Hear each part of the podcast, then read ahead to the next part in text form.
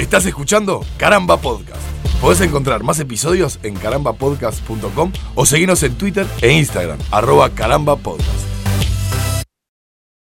Hoy venderemos cara a la derrota, carísima de hecho, tanto que no podrán pagarla. La cotización de la victoria se desplomará, habrá corridas bancarias, corralito de perdedores, quema de cubiertas en las avenidas de la gloria. Llegó el momento de agitar las banderas de los que nunca ganan ni una rifa, de los que el bondi siempre los deja plantados, de los que la vida les puso un charco enfrente para que el auto del triunfo los empape las noches frías. Hoy el coyote cenará correcaminos con ensalada rusa. Hoy el señor Smith reconectará a Neo en su celda triple A. Iván Drago le enderezará la trucha a Rocky y pagará la ronda de vodka a los camaradas. Porque nadie está libre de la derrota. Y esa imagen, ¿no? Del coyote agarrando definitivamente al correcaminos Fa. que la vimos, si no me equivoco, en Padre de Familia, es que se parodia en un momento. Se parodia en un momento, que sí. el coyote termina como deprimido y mal, ¿no? Claro, porque se lo come y no y queda ta, nada. Se lo come y hace la digestión, ¿no? Con la panza llena, con los huesos ahí arriba de la mesa y, y después. Yo me acuerdo de verlo, sí, la imagen la tengo lejísimos porque ese capítulo lo vi hace mucho, pero eh, con el, el cráneo del correcaminos arriba del, del- del televisor, creo. Este, Sí, sí.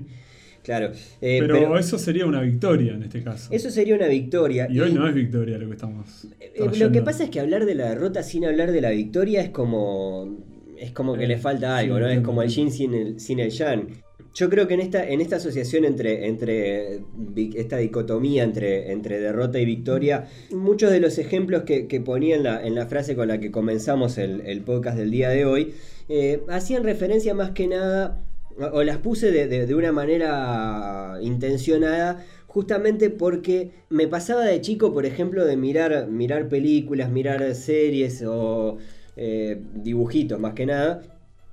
Y, y- cada tanto me pasaba de sentir esa necesidad de que se rompiera la normalidad y que por lo menos de una vez el malo se saliera con la suya, ¿viste? El, el- el malo me refiero al antagonista de la película, no porque el tipo fuera, fuera mejor o peor, sino No, simplemente porque... Porque está, el coyote en realidad no, er- no es que fuera un villano. es Quería que comer Quería comer. tipo, ¿entendés?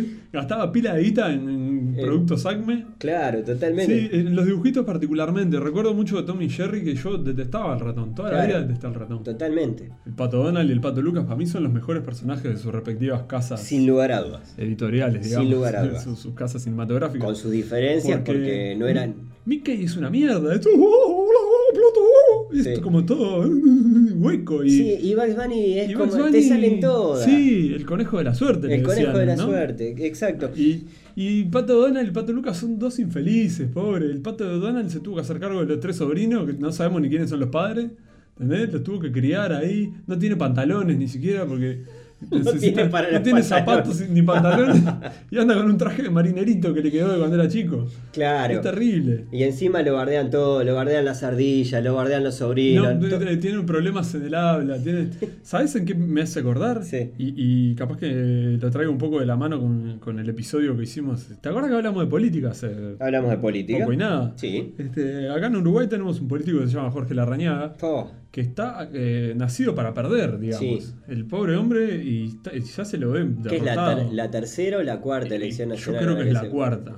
2005 ya estaba. Su, su lista principal es la 2004, si no me equivoco, que es el año en el que lanzó su la, es candidatura. la cuarta, porque la anterior. ¿No? Sí, la cuarta o la quinta, porque la anterior la estaba con, con Luis Alberto, contra Luis Claro, Alberto pero- Ra- Lacalle. Pero en las internas siempre se tira presidente. A lo que voy es que termina siempre segundón, segundón, Sí. secundón o segundón, no sé cuál sería la correcta. Pero el Pato Donald me pasaba un poco eso y además los dos tienen como esa cosa que no hablan, ¿no? Uno Ninguno de los dos. no se le entiende y el otro... Ahora voy a eso, hay gente que está hecha para ser derrotada. Sí, sí, y de hecho, cu- cuando te, te mencionaba esto, ¿no? Eh, Justamente la, la idea era, era pensar en, en lo dulce que es la victoria a partir de, de- de una derrota tras otra, ¿no? Es decir, de, de lo, que, lo, lo bien que le haría esa victoria, por ejemplo, al Coyote, por más que su, su motivo de vida fuera perseguir al Correcamino, que probablemente no sería como se le imaginaba padre de familia, sino que encontraría otro Correcamino para correr. Seguro. u otra presa para la cual mm, tratar de, a la cual tratar de cazar con sus productos Acme. Pero no deja de ser como, como interesante pensar en, en, en lo dulce que es la victoria cuando la vida te llena de derrota y te hace aprender de la derrota. Yo una, una, de las cosas que quería, quería que habláramos, a mí me educaron para ganar.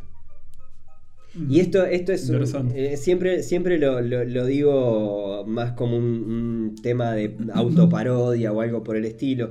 ¿no? Pero eh, mi abuela, con mi abuela jugaba mucho a las cartas.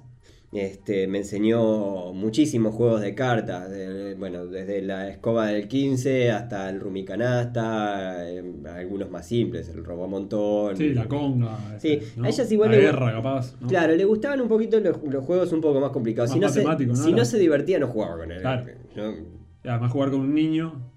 Es aburrido. es aburrido. Los, niños, los niños son una cosa horrible. Hasta que empiezan a hacer competencia y después dejan de ser, empiezan a ser aburridos porque te ganan siempre. Y bueno, pero ahí Sí. Ya sabemos cuál aplica, ¿no? Sí, sin duda. Te vas a tu cuarto. Claro. pero, pero bueno, pero mi, abuela, por ejemplo, nunca me dejaba ganar. Y eso me, yo creo que en cierta forma fue marcando algunas cosas de, sobre cómo me plantaba yo a la hora de jugar. Es decir, yo a la hora de jugar con cualquiera, yo jugaba para ganar. Y si no ganaba, eh, no era frecuente que no, que, no ganara. Pero si no ganaba, la derrota me molestaba mucho y se, convertía en una cruz. Es decir. Claro. No, no necesariamente hacías de tu derrota una fortaleza. No, no, para nada. Era una carga. Para nada, era una carga. ¿Cómo llevas el jarriploteo después de casi 15 años? Oh, no, sé si, no sé si viene al lugar hoy, pero es algo que tendríamos que hablarlo con los micrófonos apagados, quizás con, con luz tenue y, y, con violines de fondo. Con violines de fondo, claro, en un ambiente neutral. Sí, el jarriploteo surge de una vez que eh, la... El año que nos conocimos. El año que nos conocimos. Estudiando juntos, ¿no? Sí, que yo un poco... Vos no me caías bien. Yo no te caía bien. No, no me caías bien. No, no, no, pero creo que le erré en casi todas las primeras impresiones que tuve de, de, ese grupo. Fue un año muy particular. Fue un año muy particular. Pero me acuerdo que estábamos en la sala de informática este, y que se... ¿Por qué fue? ¿Qué fue Primera, segunda clase, una cosa así. El profesor estaba explicando algo muy técnico, que era cómo funcionaba, no sé, la memoria de una computadora y había un, componente que se llama plotter. Sí. A lo cual Alito apronta su garganta para gritar a viva voz el Harry Plotter y hacer su chiste. Y sale un piche diciendo, ¡eh! ¡Harry Plotter! ¡Harry Plotter! Y me quedé con el Harry Potter atragantado. Y a partir de ahí, una vez tuvimos confianza y empezamos a hablar, en algún momento te confesé que me habías ganado de mano con ese chiste, del cual se cagaron de risa todos. Claro, fue un Porque además eso, eh, claro, el chiste fue un y quedó, fue durante tiempo. Sí, ah, todo el mundo se acordó. el chico Harry Potter caminaba por la... Eh, no, no, no, no, El chico popular de la, del auto. Peter Parker, ¿no? En Spider-Man 3. Tal cual. Eh, guiño, cosa. Sí, sí. Pero qué fuerte, porque en realidad de, ese, de esa pequeña competencia que, que te pasé por la cara la, victoria, sí. surgió en realidad, este, por ejemplo, esta, esta anécdota. ¿no? Sí, surgió esta anécdota. nada, durante tiempo ha sido un, chiste al día de hoy eh, ha tenido diversas venganzas de ida y vuelta esa situación. Ni que hablar. Y, y ha mantenido una rivalidad que eh, nos hace grandes amigos también. Claro, y de hecho eh, siempre se recuerda, o sea, siempre que pasa algo de esto, de que te saqué el chiste medio minuto, medio segundo antes de que vos lo dijeras, pasa a ser un jarriploteo. Exacto. Pero también eso me, acercó a, pensar en, bueno, este me gusta el sentido del humor de este chiquilín porque es parecido al mío. Es decir, llegamos a un lugar similar, por más que el chiste fuera bastante elemental. Tampoco es que nuestra amistad se basa en, el chiste de Harry Potter. Pero ese ser educado para, para ganar con el que juego siempre, eh, también me trajo, me trajo resultados que obviamente eh, con los que nos topamos todos, que en definitiva la vida yo creo que tiene mucho más derrota que victoria. Mm. Y eso no lo termino de ver como algo, como algo negativo. De hecho, mm, ya lo hemos hablado en algún otro, en alguno, en algún otro episodio de Nadie está libre, pero de la derrota se aprende muchísimo. Uh. Muchísimo, mucho más que de la victoria. Sí, sí. Deja muchas más enseñanzas. Si logras capearla, ¿no? Si, capearla, este, si logras remontarla, digamos. Totalmente. no, sí, no sé si remontarla. Yo creo que tiene, tiene más que ver con un. con un tratar de, de- de sacarle jugo a- a- al pomelo, ¿no? Al, al pomelo, a la piedra pómez, ¿no? Si la vida te da pomelos, ¿no? Sí, hazte una pomelada. Hazte una pomelada. Este, Pero, pero pensamos, pensemos en un escenario bien, bien simple y de la competencia más grande que conoce este planeta, que es una final del mundo de fútbol. Sí. Llegan dos equipos que después de derrotar a unos ocho rivales cada uno, si no me equivoco, Ujú. siete. No, ¿cuántos partidos son? Son ocho partidos hasta Son la ocho final, ¿no? partidos en total. Si- Estamos a siete partidos de ser campeones del mundo, decía cierto Ah, bueno, puede, puede ser, son tres en la fase de grupo. Bueno, y pero sumale eliminatorias, sumale todo el recorrido sí. de cuatro años para llegar hasta ese partido y definirte como que tu equipo que representa tu país y toda la bola, ese, ¿no? Todo ese andamiaje. Sí, paréntesis que pasan a ser prácticamente como las guerras actuales llevadas a un- una cosa Claro, lúdica. claro, es una cosa. Es decir, de ahí el chauvinismo y de ahí que todos nos exaltemos atrás de una bandera que nos representa y Exacto. ah, son 11 tipos atrás de una pelota que técnicamente, más allá del haber nacido en tu país, probablemente tengan poco que ver contigo. Dos equipos llegan con todo el fervor y todo el frenesí para ser el mejor del mundo y después de 90, digamos dos horas para redondear todo, penales y cuestión, si hubiese, uno de esos es el mejor equipo del mundo. Su Sí. país es el más orgulloso y la gente está festejando y rompiendo vidriera de, eh, Carlos Gutiérrez o de Charles Smith, como se Ajá. debe llamar, el Carlos Gutiérrez de Londres. Sí. Eh, y el otro está en el piso del pasto y no lo pueden sacar. Vos necesitamos el pasto para festejar, córranse los tipos tirados, llorando, ¿no? Un- no sé. Ese momento es terrible, ¿eh?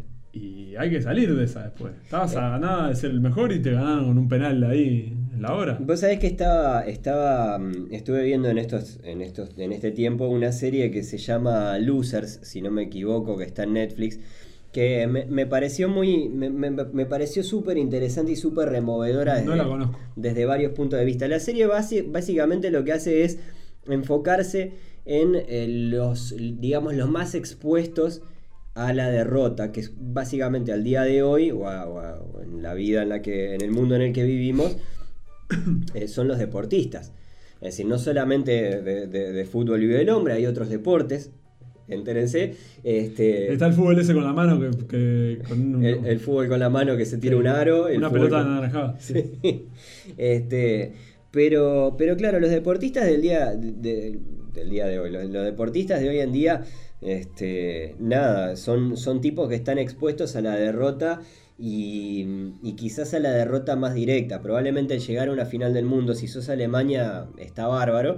Es decir, es una cosa, no te digo Sí. cotidiana, pero te pasa cada una cierta cantidad de tiempo.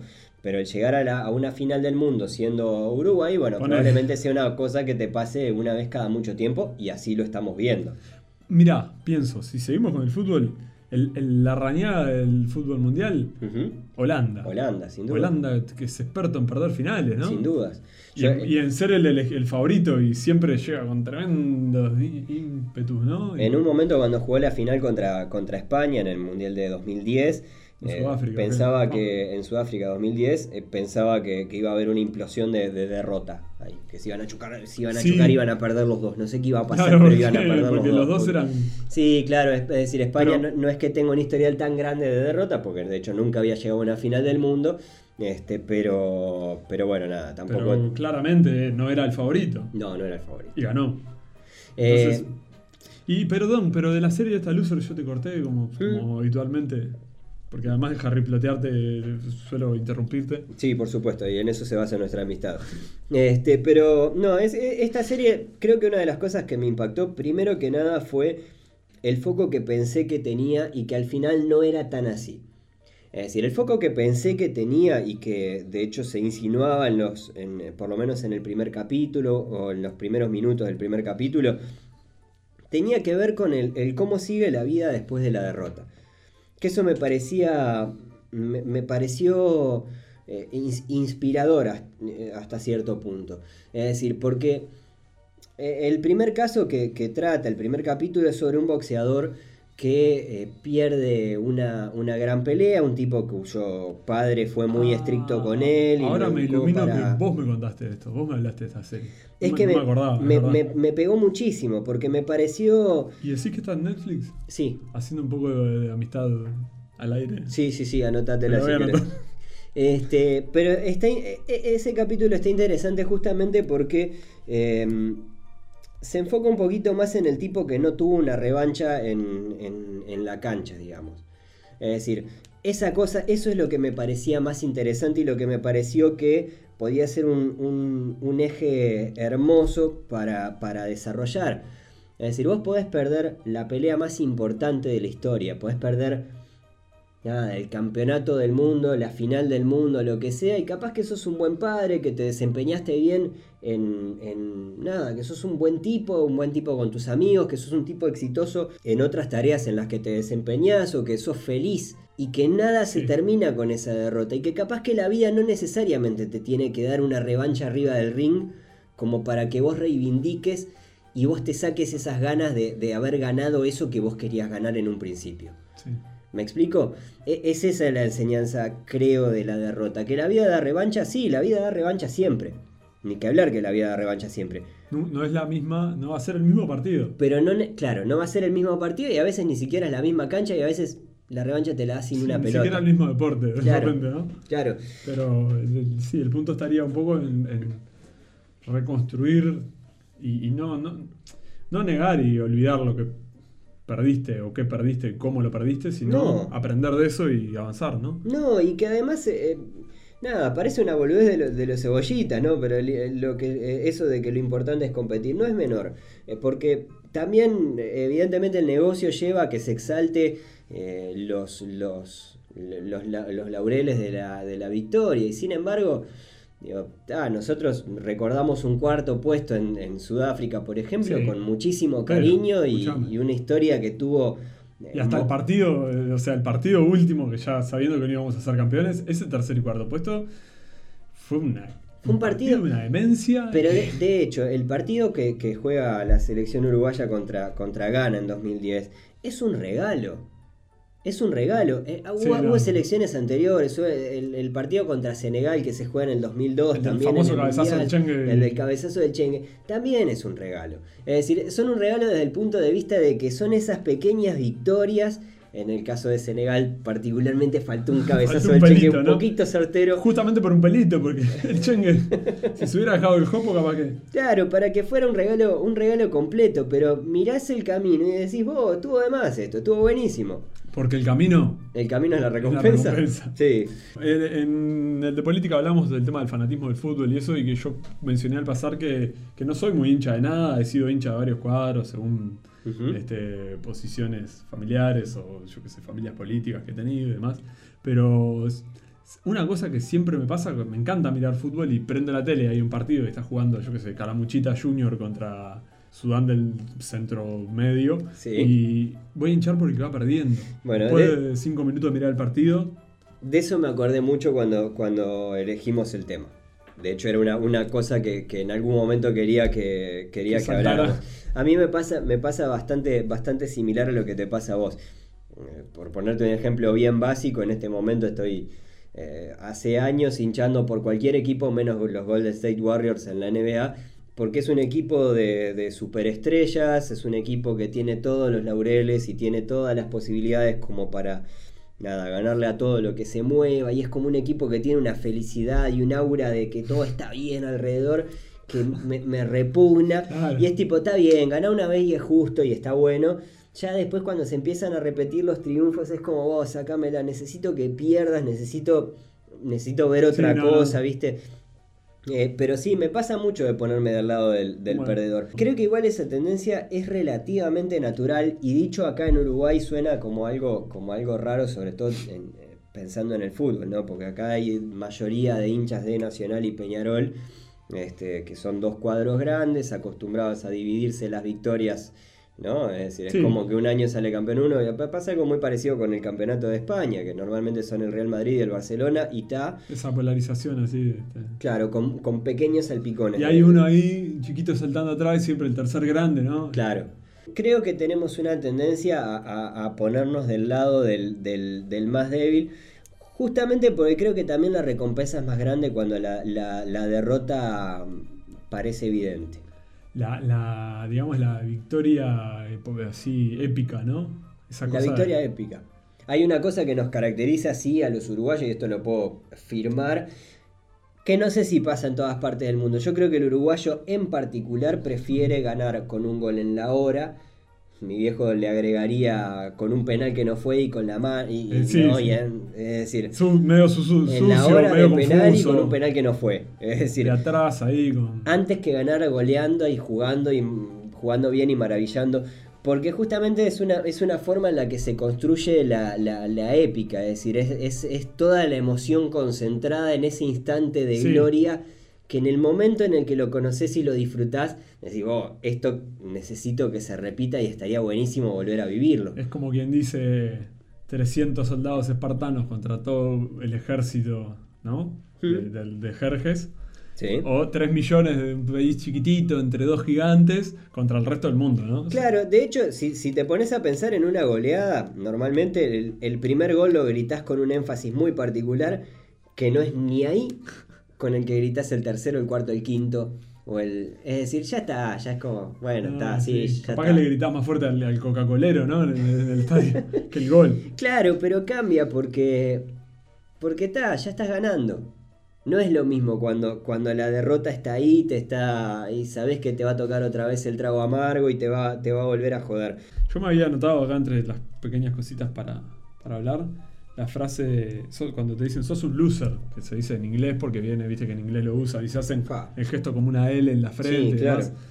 Que es cuando, cuando tomaste una mala decisión o cuando te fue mal en algo y bueno, te la dicen, se dice medio como en joda, como en chiste. Ajá. Pero me, me hiciste acordar que qué casualidad que esta serie que se llama Losers, supongo que apuntando a eso. En Guardianes de la Galaxia en- hay una escena en la primera película donde este, Star-Lord le da un discurso motivacional a todos antes de la batalla final para que estén todos de acuerdo en, en- en el plan. Y le empieza diciéndole, que yo miro a mi alrededor y que veo un puñado de perdedores. Sí. Y todos lo miran como diciendo, pará, ¿qué te pasa, Gil? Y él dice, no, gente que perdió cosas, que no, su familia, su planeta. Pero nada, eso, me- me- el término del loser o el perdedor como... Sí, claro, bueno, pero de todas formas acá, acá creo que tiene una un- un- como una etimología más simpática que como se usa, por ejemplo, en el college eh, yankee, ¿no? claro, con la L así, Claro, el- el- bullying. Claro, eh, pero es que el, el loser pasa a ser un estigma, ¿no? Es decir, pasa a ser justamente uno de los ejemplos de los que, de los que hablábamos en, en esa frase de arranque, ¿no? De los ejemplos de, de los tipos que siempre los deja plantados el ómnibus, ¿no? Los, Ah. los acostumbrados a perder. Imagínate el- qué, qué- qué- qué sabor diferente y dulce puede tener la victoria para esos tipos que a los que realmente Acostumbrados nada, a... acostumbrados a, a la derrota. En esta serie que, que te mencionaba volvamos. anteriormente, eh, hay, un, hay un segundo capítulo que ya refiere a, la historia de un equipo de fútbol, un equipo de fútbol inglés de la última división, que ahora no recuerdo cuál es y no es importante tampoco al, caso. Lo que sí es importante es que lo que se está jugando ese equipo, o la historia que cuenta, es cómo, cómo se juega la permanencia en el fútbol inglés.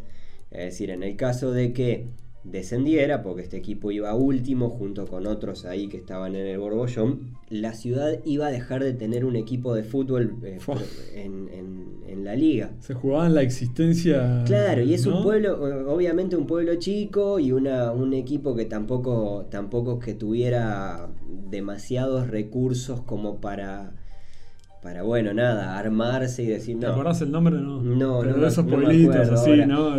Pero es, es una historia, es una historia her- hermosa y realmente es, es- es muy lindo de ver. Una de las frases que dice alguno de los hinchas de- del equipo, que es el. el- e- él menciona. Menciona el, el- el que yo no espero de, de- de este cuadro que salga campeón. Claro. No espero de este cuadro que salga campeón. Nunca espero que salga campeón. De hecho, sé que normalmente voy a estar peleando los últimos puestos y. Y, y- y es eso.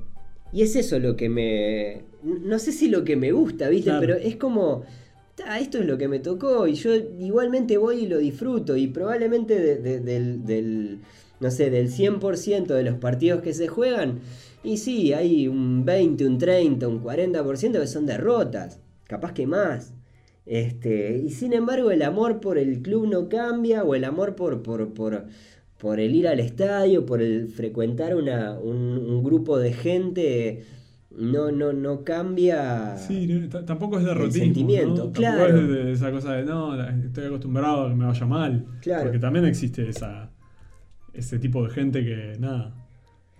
quien nada espera, nada, ¿no? Como, eh, el otro lado, ¿no? Cuando el, cuando el victorioso acostumbrado a ganar pierde un maracanazo. ponele. Uf, claro. Que tenían todo pronto para festejar y Uruguay llegó medio que de pedo porque en ese momento era distinto, era, Era por puntos, dependíamos de otro equipo que perdió, no, yo no me acuerdo bien, pero Claro. no, no fue que jugamos una semifinal y llegamos hasta ahí. No, y esa historia además tiene el, el agregado de que el empate le servía, Le servía le al- servía al local. Era por puntos el total, Claro, ¿no? era, era, era todo, todo estaba servido como para que Brasil Y fuera campeón en su casa, en el estadio más grande del mundo, que estaba un lleno total. todo pronto y, y ese silencio mortal y todo. Bueno, todos ya sabemos la historia. Claro, Por lo menos y- los uruguayos, no sé, la gente que nos escuche de otro lado debe conocer lo que fue el maracanazo, la final del Mundial de Fútbol de 1950, pero Que además empieza perdiendo.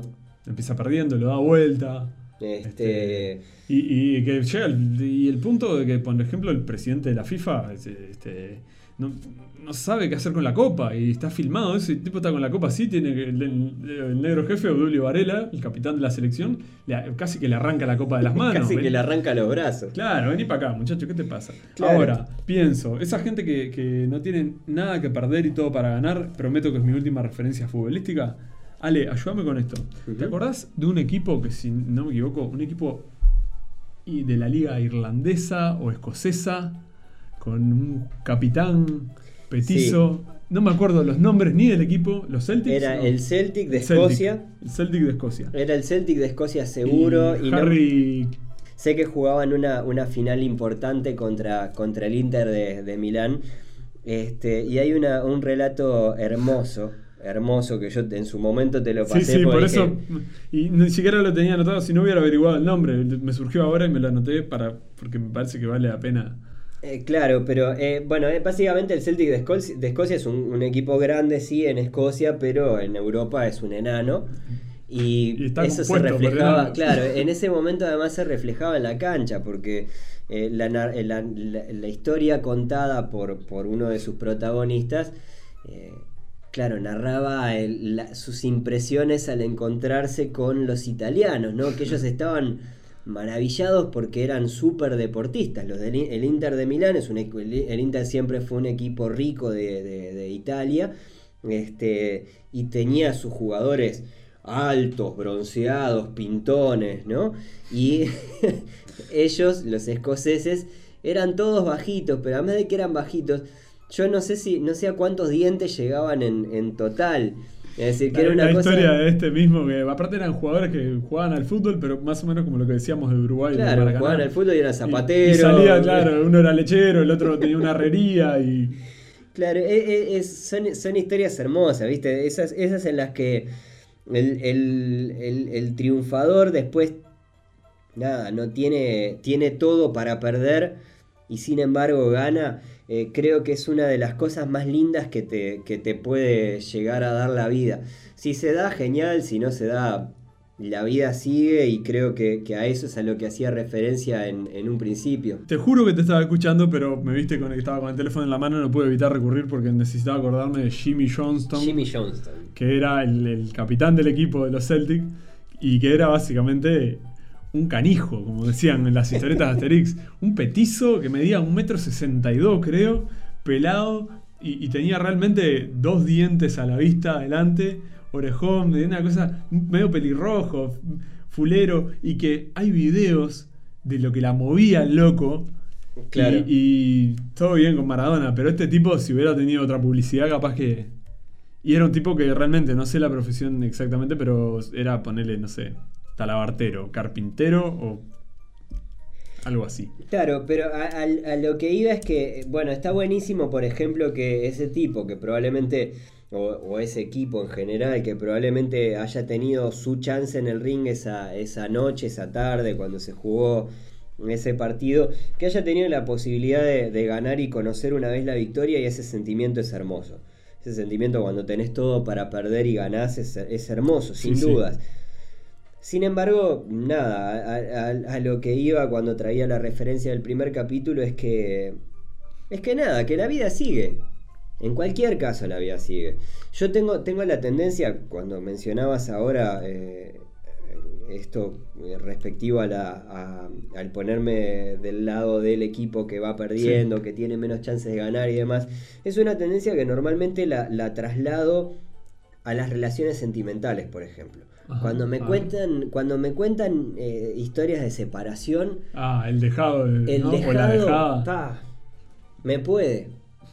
Me puede, el dejado o la dejada, tal cual. Lo roto, ¿no? Porque me ha pasado, me ha pasado los- de los dos lados y, y- y pensar en nada, empatizar inmediatamente con, con el que el que salió perdiendo, con la que salió perdiendo. Sí, Este, hay, hay otro aspecto que no sé, que queda medio cubierto por todo lo que hemos hablado, pero yo me estaba acordando de, de, por ejemplo, en, en la serie, una serie muy popular que hubo, que, que de How I Met Your Mother, ¿no? Como no sé si vos la llegaste a ver al final. No, no la llegaron. cómo conocí a, a su madre, a tu madre, a vuestra madre, como pusieron en España. Eh, hay un personaje que se llama Barney Stinson que es básicamente un ganador en el sentido más chabacano y, y- y olvidable del, término, ¿no? Un tipo que, que todas las noches está con una mina distinta y que se dedica a la cacería.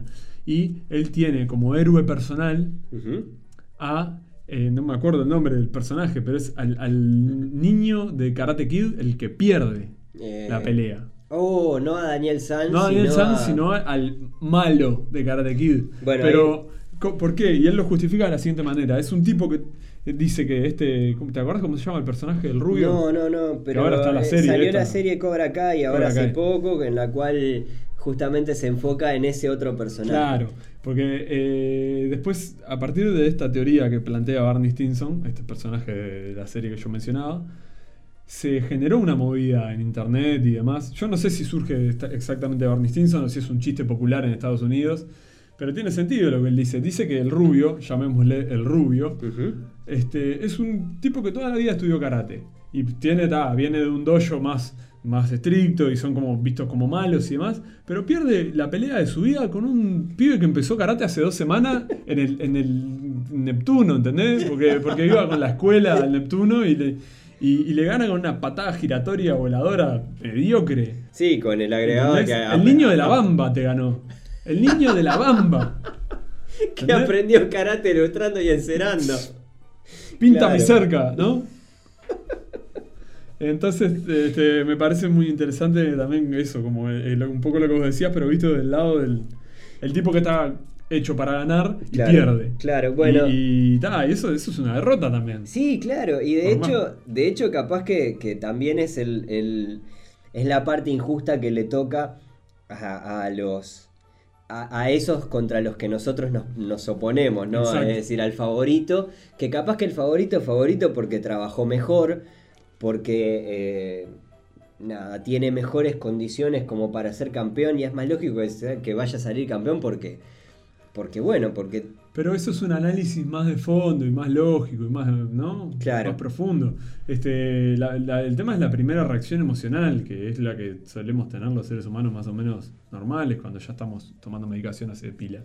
Este, a lo que ves es lo siguiente, que ponele del lado del dejado o la dejada, este, vos capaz que te pones a explorar y bueno, la persona la dejó porque tenía otros asuntos, porque eh, su cabeza no daba, porque sentía que le estaba- Totalmente. y, y capaz que, ta, si lo escuchás al que dejó, o a la que dejó a una persona, este, decís, pa, no, claro, Sí. se entiende. ta. Es más, incluso lo tendrías que haber dejado antes. Claro, es un proceso que tenés que... Y, y, sin embargo, este, cuesta, Cuesta. cuesta ponerse O, ese o lado. por lo menos la primera reacción. Supongo que, que también en, en ese caso, por, por nada, identificación con respecto a determinada, no sé, probablemente todos tengamos alguna separación no traumática, pero que, que dolió en su momento y que nada, Hay, hay muchísimas canciones de- dedicadas a la derrota, muchísimas. Ah. Y muchísimas a la derrota. Y esto, esto vale la aclaración porque cuando, cuando lo mencionábamos eh, se me pasaba que no. Que capaz que era válido hacer la salvedad. Lógicamente en una separación pierden los dos. Es decir, pierden y ganan las dos personas. Es decir, el que eh, el abandonado o la abandonada y el, y el abandonador o la abandonadora. Es una cuestión de perspectivas también. Claro, es decir, no, no es una cuestión de, de- de- de derrota o de... Pero en, en el- justamente el, el desamor es, es como un sentimiento que está muy reflejado en las canciones. ¿El desamor está bien o porque me miraste con cara rara como... Como- Quería ver tu, tu, tu definición de desamor. ¿Qué- No, porque estaba pensando en sacarlo del abandonado o la abandonada y, y pensaba el- el- eh, o sacarlo del derrotado y la derrotada y, y en el desamor desde ese punto de vista, pero capaz que el desamor refiere a otra cosa. El desamor, visto, decís como que yo eh, me abandonaron, me Claro. dejaron. El- la, la ruptura emocional, digamos. Y, y yo tengo que de- desarmar ese amor que todavía siento. Claro. Que yo sigo sintiendo hasta que vos me estás diciendo, mirá, no quiero que sigamos más juntos. Y, y yo siento que todavía te amo y vos tomaste esa decisión. ¿Por qué no? Porque no me amas más. ¿A eso te referís con desamor? A eso básicamente. Una mierda. Sí, una- Vení, piche, te doy un abrazo. Dame un abrazo. Este, sí, no, no, los fracasos, yo creo que los, los- los fracasos son peores los pequeños que los grandes. Para el pequeño fracaso no estás preparado. Ah, qué interesante ¿No? concepto. A Porque el fracaso grande siempre lo contemplás. Empezás un negocio, poner, por salir un poco del fútbol y del Sí, amor, que total. son temas espantosos. Este, pero bueno, empezás un negocio o empezás a cursar una materia nueva o una carrera nueva y, y yo que sé, entras con las expectativas y, y- y, bueno, está. Y sabes que puede fallar. Sabes que te puedes ir a examen, sabes que el negocio puede decaer, que, capaz que no fue una buena idea poner una cancha de pádel en el 2019. Claro, vos sabés que estás corriendo un riesgo y que puede salir mal. Claro. Ajá. Pero los- capaz que el pequeño fracaso del día a día, como de repente perdés un ómnibus y ya llegás tarde al laburo y ya te deja tildado para el resto del día, ¿entendés? Te- Como que te condiciona. Y tal, vos sabés que igual tú, del laburo te pueden echar. Sí. Capaz que, que te echen no te llama, no, no te rompe tanto las pelotas, no te duele tanto, no te molesta o te incomoda tanto, o te incomoda distinto. Que el, hecho, que el hecho de llegar tarde y me pasó hace. Bueno, hoy es. Ayer me pasó. Ajá. Tenía una reunión de trabajo a las 4 de la tarde y me olvidé. Me olvidé, la tenía anotada y no. No, no, yo estaba en mi casa y dije, bueno, entraba a 5 y media a trabajar, pero habían adelantado una reunión para las 4. Entonces, yo me esta- estaba saliendo de bañarme y veo que me suena el teléfono, el celular que lo tenía puesto ahí en el coso de los cepillos de dientes con música. Se corta la música y empieza y veo que suena. Miro el laburo, atiendo. Mi jefa, ¿no? Ujú. Ah, Nico, ¿te acordás que teníamos una reunión a las 4, no? 4 y 10 eran. Y yo quedé como. Estaba pija ahí en la ducha, ¿entendés? Secándome. Y. Ay, ¿cómo? Y para mí, y ahí entré como a atar caos y para mí sí, había una reunión y, y era el lunes. Claro. Y no, era el viernes y tuve que salir corriendo y llegué 40 minutos tarde. Bueno, y, eh, y me dejó mal para todo el día. Después entré a mi turno a trabajar y me fue bien, hice, un- hice bien mi tarea, me fue mejor que otros días, pero, pero quedé con esa espina, ¿viste? Vos sabés que ese, ese pequeño ejemplo que dabas, está bien, está buenísimo lo de la- la- las micro derrotas, ¿no? Porque pensaba, me, hizo acordar inmediatamente a la sensación de, de los días en los que, comillas, te, de- te despertás con el pie izquierdo. Te levantás con el pie Sí. izquierdo, ¿no? Es decir, e- el encadenar el, el- ese día que empieza mal y que vos inmediatamente le adosás el, Claro. que, e- el hecho de que, bueno, ta, hay, hay algo en el Pa, aire, hay la algo cagué, ¿no? que, me va a salir todo mal. Y de hecho, eso, eso, eso por supuesto en el, en el día a día nos pasa. Esos días que, que realmente nos empezamos a convencer de que está saliendo todo mal y se empiezan a concatenar otros hechos peores. que capaz que vos mismo lo estás generando con esa, ¿no? Totalmente, totalmente. Pero también pasa con las rachas en, en- en los deportes o en los negocios o en... Pasa con las rachas. Las Claro. rachas no dejan de ser una cosa que quizás nosotros en cierta forma alineamos de manera psicológica como por una, por una, por esa tendencia natural a ordenar las cosas, ¿no? Es decir, a, a- a- a ponerle número, ¿no? Es decir, vengo de, no sé, tantos, tantos meses de déficit, vengo de Sí. Tantas derrotas consecutivas. Una, entonces, déjame ganar una. ah, claro. ¿Entendés? En Claro. ese, me, me dormí, este, no sé, se- me estaba dando los champiñones, se me rompió el cordón, tuve que agarrar otros, no sé qué, zapatos, salí apurado y, me olvidé del celular, tuve que volver, llegué, ¿no? Subo al bondi lleno, me, me chorearon la billetera, y es como, ¡wow! Una. Claro. Ganar ¿Sabes una. cuándo me, me pasaba muchísima esa sensación? Cuando pisaba mierda. Esa- eso Ah. de que pisar mierda trae buena suerte, minga. Sí, minga. Pero, pero minga porque ya empieza mal el día. No hay día que pueda empezar bien habiendo pisado mierda. Sí, sí. Ya está todo mal. Tenés que. Andás gediendo porque el, el, el, el Porque champión. tiene rendijas abajo y la mierda como que tiende a, a escalar, ¿no? Por más palito que le Eh. metas, como para tratar de sacar, ahí está. no, no, la, mierda trepa en muchos sentidos. Claro, y a partir de ahí ya te quedas chupado, ya te quedas pensando en eso. Se empieza a generar, para mí es clarísima la imagen que se genera muchas veces en, en las viñetas de, de- de humor, eh, cuando se te va generando la nube negra arriba Claro. de, de- de- de tu ser. Estamos rozando la mala suerte y es un tema que me encantaría hacer. Ay, todo buenísimo. La- no, la buena y la mala. Sí. Hablar de las suertes. Pero, nada, bueno, esto de que decíamos de la, la pequeña derrota, las pequeñas victorias. Te juro que ayer, cuando me pasó esto de que llegué tan tarde, eh, en un momento, bueno, terminé con la, la- en la reunión esa con quien dirigía la reunión y nos tenía que presentar unos asuntos. Mis compañeros se fueron de la reunión y yo me quedé unos minutos más para que me mostrara más o menos qué había pasado al principio. Y le pedí disculpas ahí, para no pedirle disculpas delante de todo el mundo, por haber llegado tan tarde, que me, no sé qué, porque aparte yo soy nuevo en este trabajo. Fue un- para mí fue una derrota tremenda. Y ella me dijo, sí, sí, estuvo feo, porque bueno, estaba recién arrancada acá y demás. Pero no, no te preocupes, no pasa nada, le puede pasar a cualquiera. ta, ta, ta". Y yo estaba deseando que me meara, ¿entendés? Puteame, te estoy pidiendo disculpas en la cara. Y después fui y hablé con las otras encargadas del, del turno y demás. Vos, y les dije, oh, disculpen, Murisa, no sé qué, no tengo excusa más que me olvidé y no les voy a mentir que me dormí, ni que tuve problemas, ni que fue un día difícil. Aunque lo haya sido. Claro. Me, me olvidé.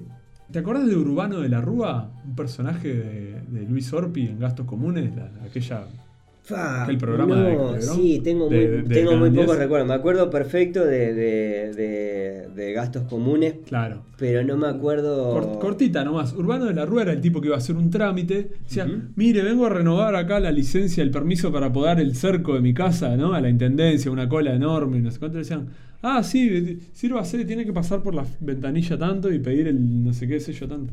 Iba y decía, ay, ahora ya me veo toda la mañana acá en la intendencia haciendo este trámite, me van a pasear por todos lados, voy a tener que comprar no sé cuántos timbres. Llegaba a la ventanilla, la atendía, ¿no? El empleado ahí. Sí, a ver, su nombre, no sé permítame la cédula. Sí, sí, dos sellos, pum, firma. Sírvase, está pronto, puede irse.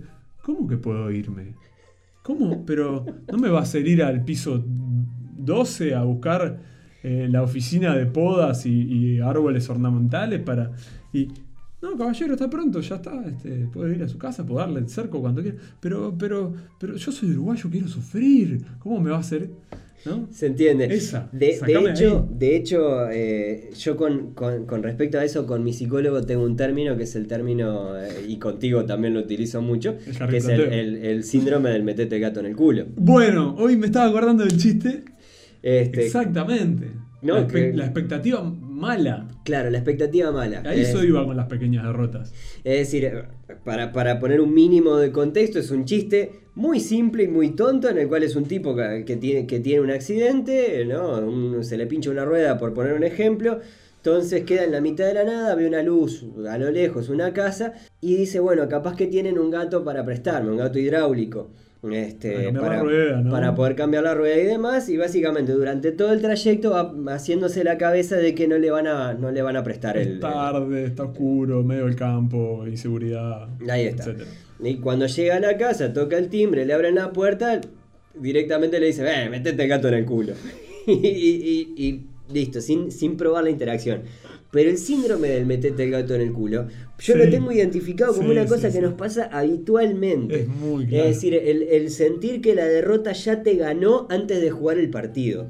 Porque el optimista me dan ganas de pegarle una patada en el paladar, el que no, porque uno atrae lo que no sé qué, y está, ¿no? Y la energía, bueno, viejo, bueno, perdé, como decíamos hoy, el que siempre gana, perdé una. Perdé una, perdé una. Y ojalá también, eh, si bien el, el- en el episodio de hoy hemos izado la bandera de eh, nada, con, con respecto a los, a los habituales derrotados y demás, y si bien nosotros sentimos un cierto cariño por, por las enseñanzas que deja la derrota, por el, el ponerse del lado del tipo, en el fondo no dejamos de desearles la victoria. No dejamos nunca de desearles la victoria, porque esa victoria, para el que está acostumbrado a perder, tiene otro sabor.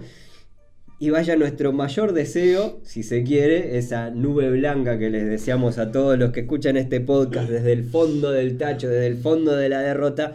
Nada, nuestro deseo de que les toque gritar un gol en la hora Mucha mierda, Gurises. de penal y con la mano. De penal y con la mano. Y como dijo don Pepe Artigas, clemencia para los vencidos. Cerramos de esta manera un nuevo episodio de Nadie está libre, este podcast que junto a Nico eh, realizamos aquí en Caramba. Recordarles sí que, eh, bueno, nada, vendrán más episodios. ¿Cómo enterarse de, de- cuándo va a venir un nuevo episodio? Y lo ideal sería seguir las cuentas de Caramba, en arroba Caramba Podcast, tanto en Instagram como en Twitter. Y eh, si no, también nos pueden seguir, por supuesto, en las plataformas en las que subimos los audios, en YouTube, en Spotify y por supuesto en esa de... de- iTunes. iTunes, App- Apple, Apple coso, Podcast, ahí Apple. donde se sube, que ahí también parece Eh. que se suben cosas. Apple Podcast suena como un, un dios maya, ¿no? Apple Podcast. Eh, nada, ahí también manzanas. Pueden eh, nada, enterarse de las novedades de Caramba, que Y- en breve estará estrenando incluso eh, algunas series nuevas, que eso está, Opa. está bueno, se nos vienen vecinos nuevos al, al- al barrio, ¿Sí? Nico. Sí, señor. Y yo soy el último en enterarme de todo siempre. Siempre. Y sí, acostumbrado a, a- A perder. A perder. Esto parece una obviedad, pero pedirles que si les gustó la serie, si les gusta la serie, que nos sigan. Sí, Eh, eh, dejen algún comentario sobre esto mismo que han escuchado. Este, bueno, no Ni- sé. ni que ¿Qué- hablar. ¿Qué Esto- piensan de la derrota? Que yo sé. Totalmente. Este podcast que además no ¿Cuál ha deja de ser una cosa más bien antojadiza, nunca le viene mal tener alguna referencia como para ver si, si, bueno, si les gusta el rumbo y si seguimos yendo por ahí, que lo hacemos a pulmón. Porque nosotros ganar lo que se dice ganar, no ganamos mucho. Y nadie, nadie, nadie está libre de la derrota. Estás escuchando Caramba Podcast. Podés encontrar más episodios en carambapodcast.com o seguirnos en Twitter e Instagram, arroba carambapodcast.